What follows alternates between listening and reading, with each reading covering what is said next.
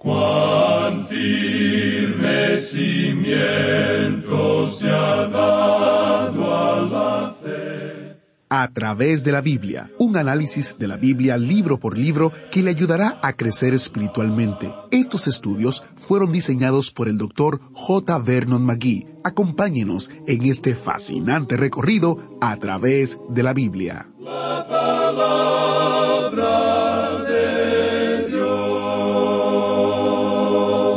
Podemos hundirnos tanto y pecar tanto que la gracia de Dios no pueda alcanzarnos.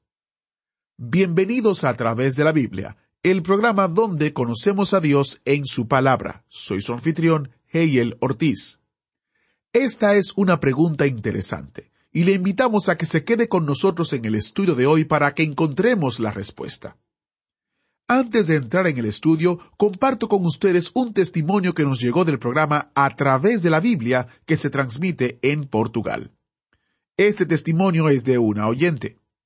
A través de la Biblia ha sido transmitido por Radio FM por 20 años en Portugal. Rita era una bruja en el sur del país. Estaba inmersa en el mundo del ocultismo, pero Dios tenía otros planes para ella. Como bruja fue conocida por todo el pueblo. Un día sintonizó el programa de enseñanza bíblica llamado O Som do Libro. Espero haberlo dicho bien. Así se llama el programa a través de la Biblia en portugués que significa el sonido del libro. Ella había estado sumergida en el mundo del ocultismo, pero de repente escuchaba un mensaje nuevo y diferente. Llegó a ser una oyente asidua de a través de la Biblia y el Espíritu de Dios comenzó a trabajar en su corazón. Quiso aprender más acerca de lo que escuchaba en el programa, así que pidió al sacerdote del pueblo que le enseñara más sobre la Biblia. Se reunía con él semanalmente. Pero al terminar de un mes, ella decidió dejar de reunirse con él, porque estaba aprendiendo mucho más del programa de radio diario de 30 minutos y decidió concentrarse en el programa. Llegó el día en que Rita finalmente se rindió a Cristo y se convirtió en una nueva creación. Cristo cambió su vida completamente. Rita se deshizo de todos sus libros y parafernalia ocultista y ahora es miembro de una iglesia local. Un día conoció al director de RTM Portugal, que produce y transmite el programa. Cuando supo quién era, Rita cayó a sus pies llorando. Así de agradecida estaba por el programa de radio que cambió su vida. Rita dice lo siguiente, Mi vida ha cambiado completamente desde que escuché su programa. La mayor felicidad que he tenido en mi vida. Ustedes son la puerta que me abrió la salvación. Los amo tanto. Por favor, no se detengan en este trabajo. Antes era bruja. Ahora es hermana de Cristo. Esta es la historia de Rita y un ejemplo de cómo Radio Transmundial y a través de la Biblia utilizan los medios de comunicación para llevar la palabra entera al mundo entero y producir fruto que perdure. Definitivamente ese es un poderoso testimonio de cómo la palabra de Dios en los medios de comunicación produce cambios. Queremos escuchar su testimonio también. A nosotros nos encanta saber cómo Dios obra en sus vidas a través del el estudio de su palabra con nosotros. Escríbanos un correo a atv@transmundial.org. atv@transmundial.org porque queremos celebrar con ustedes la obra de Dios en sus vidas. También puede visitar nuestro sitio web a través de la biblia.org barra testimonio a través de la biblia.org barra testimonio y allí hacer clic en la foto que le invita a compartir lo que Dios está haciendo con usted. Si lo prefiere, puede enviar un mensaje de hasta dos minutos al número de WhatsApp, símbolo de más, 1-919-460-3797. Símbolo de más, 1-919-460-3797. Para nosotros no hay testimonios grandes ni pequeños. Cada testimonio es una confirmación de la obra de Dios a través del estudio de su palabra. Así que le invitamos a que lo comparta con nosotros. Queremos celebrar junto a usted. Iniciamos este tiempo en oración. Padre Celestial, Te damos gracias por tu palabra que es viva y eficaz. Gracias porque podemos estudiarla y gracias porque obras en nuestras vidas santificándonos, convenciéndonos de pecado, motivándonos y afirmándonos para tu gloria. Te pedimos, oh Señor, que uses este tiempo para alcanzar a aquellos que aún no han dado el paso de fe y que puedan venir a tus pies. Concédeles salvación y vida eterna. En el nombre de Jesús te lo pedimos. Amén. Y ahora prepárese, busque su Biblia o encienda su Biblia, acomódese en el autobús bíblico, estamos en Oseas capítulo 1, porque estamos iniciando nuestro recorrido bíblico de hoy con las enseñanzas del Dr. Magui en la voz de nuestro maestro Samuel Montoya. Continuamos hoy con nuestro estudio de la profecía de Oseas. Durante los dos programas anteriores hemos hecho una introducción al estudio de esta profecía de Oseas. Este hombre Oseas es un profeta local. A nosotros personalmente no nos gusta la clasificación de profetas mayores y profetas menores que se ha hecho. En realidad, eso fue introducido por la Iglesia romana, suponemos alrededor del siglo III. No estaba en esa forma en la Biblia hebrea. Y Oseas era simplemente colocado con los otros profetas y no fue colocado al final del Antiguo Testamento. En realidad, al arreglar el orden de los libros en la Biblia, debieron colocar los libros proféticos junto con los libros históricos con los cuales pertenecen. Usted notará que prácticamente todos los escritos proféticos sus mensajes pertenecen a la división del reino. Pero cuando los reyes fracasaron, fue cuando Dios levantó a los profetas para que hablaran a la nación.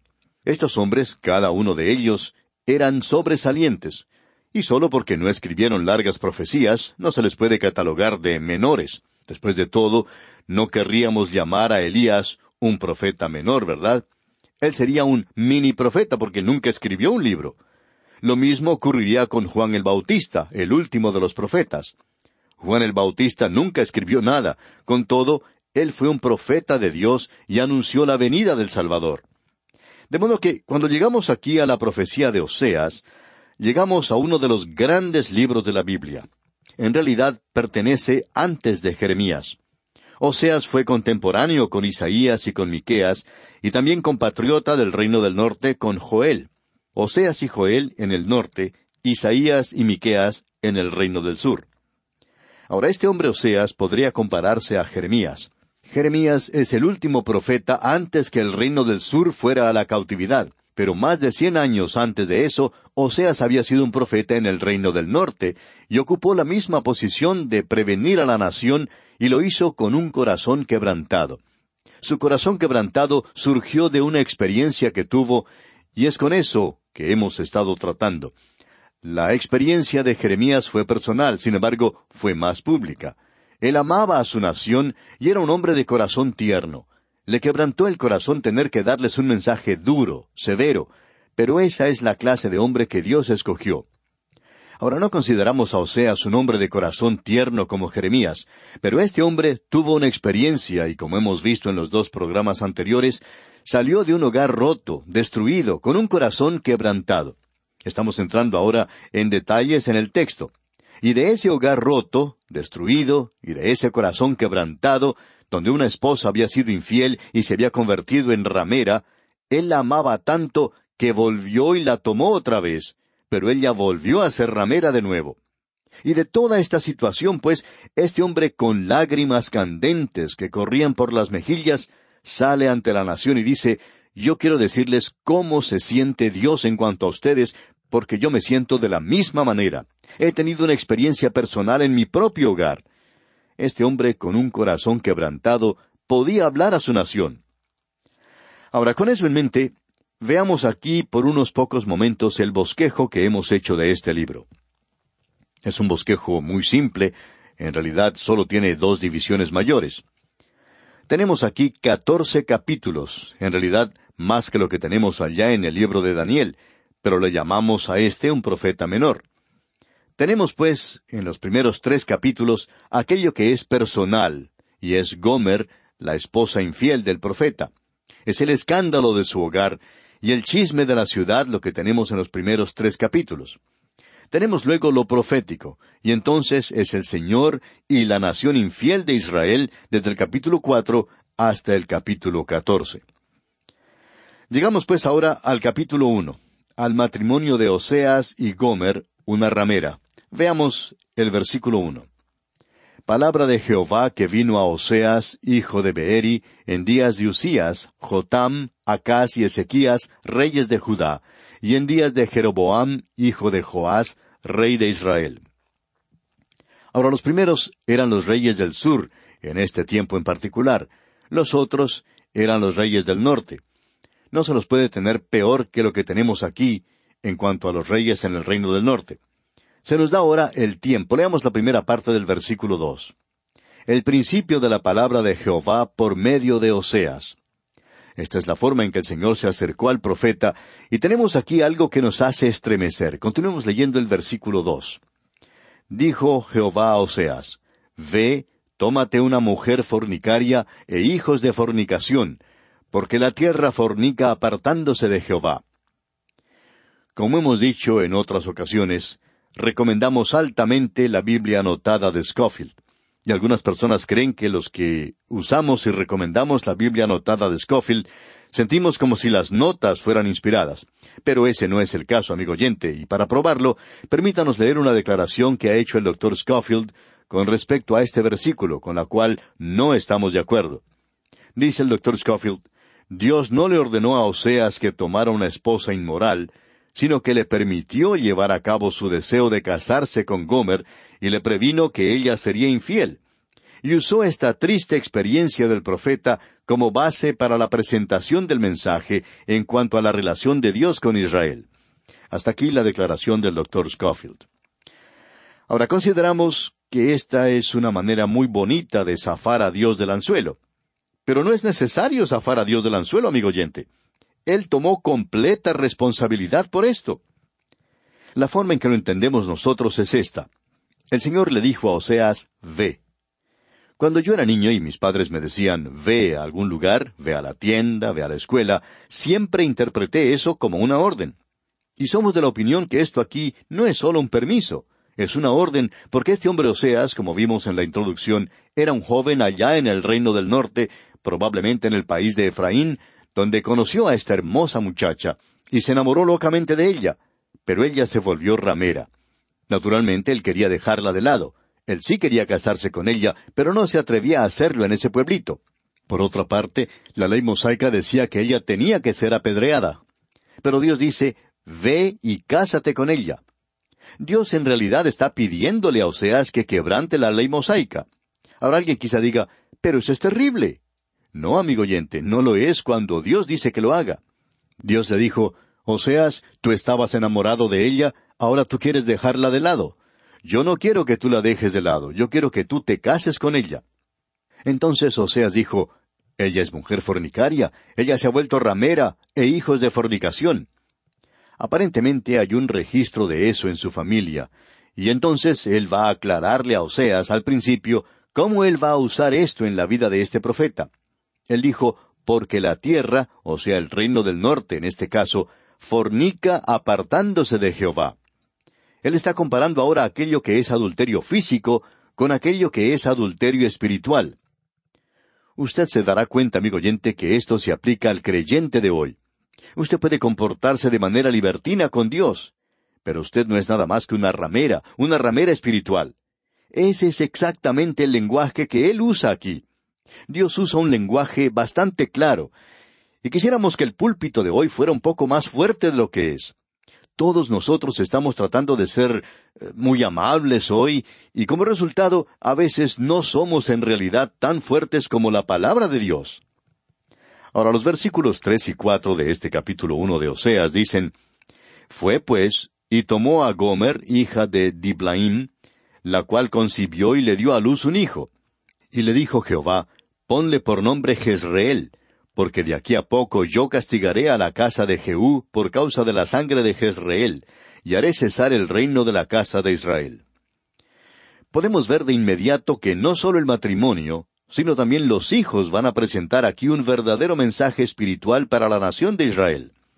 Ahora, Jezreel es el nombre del hijo y significa Dios esparcirá, y Dios vengará la sangre de Jezreel. Israel es también el nombre de una ciudad. Aquellos que han ido a Israel han tenido la oportunidad de visitar las ruinas de esa ciudad. Este es también el nombre de un famoso valle que aún se llama Armagedón o el valle de Esdraelón. Tiene una larga historia sangrienta. En efecto, todavía la tiene y la tendrá en el futuro. Ahora él dice aquí que va a esparcir al reino del norte. Recuerde usted que los hijos de Isaías también tenían un mensaje espiritual para la nación. En la primera parte del versículo seis leemos Concibió ella otra vez, y dio a luz una hija. Y le dijo Dios, ponle por nombre Loruama. Ahora, ¿qué significa Loruama? A propósito, si usted tiene muchas hijas en su familia y está esperando la llegada de otra y no encuentra nombres, permítanos hacerle alguna sugerencia. ¿Qué le parece el nombre Loruama? Sin embargo, no creemos que usted desee usar este nombre debido a que significa no compadecida.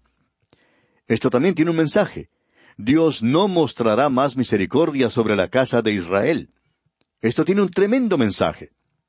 Veamos ahora el versículo seis completo. Concibió ella otra vez y dio a luz una hija, y le dijo Dios, ponle por nombre Loruama, porque no me compadeceré más de la casa de Israel, sino que los quitaré del todo.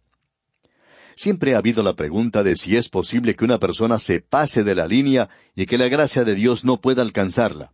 Siempre hay aquella creencia de que nadie podría jamás pasarse de esa línea. Y hay quienes creen que uno no puede pasarse de esa línea. Permítanos presentarle nuestro punto de vista a este respecto. No creemos que uno pueda jamás llegar hasta el punto en que la gracia de Dios no pueda alcanzarle y tocarle. No se llega a un punto tan bajo que la gracia de Dios no pueda alcanzarle y tocarle a uno. Pero espere un momento. Uno puede continuar pecando frente a la gracia y a la misericordia de Dios, continuar descendiendo y continuar apartándose de Dios como esta gente lo había estado haciendo.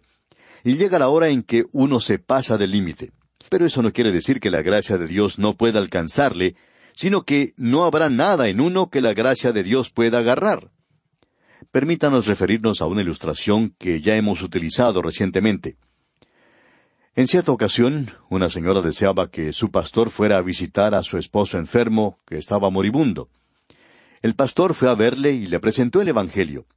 Eso era lo que la señora deseaba. Este hombre era una persona muy cortés y escuchó con atención todo lo que le dijo el pastor. Al final, dirigiéndose al pastor, le dijo, Pastor, sabe que yo diría que sí, aceptaría a Cristo como mi Salvador. En efecto, voy a hacerlo. Pero, dijo él, quiero decirle que yo he jugado y he obrado ligeramente con Dios toda mi vida. He pasado al altar como veinticinco veces. He prometido serle fiel y luego he dado la vuelta y nunca he sido sincero. Yo voy a ser honesto con usted. Yo no puedo decirle ahora mismo, cuando le digo que acepto a Cristo, si soy sincero o no. Y todo lo que el pastor podía hacer en el funeral de este hombre era decirse para sus adentros, Oh Dios mío, espero que él haya sido sincero, espero que en realidad tuvo el propósito de hacerlo, espero que la gracia de Dios le haya alcanzado y le haya tocado. Amigo oyente, usted puede jugar con Dios como lo hizo esta nación, pero entonces Dios dijo, no me compadeceré más de ella. Y ese día llegó, amigo oyente, fue un día tremendo, digamos de paso.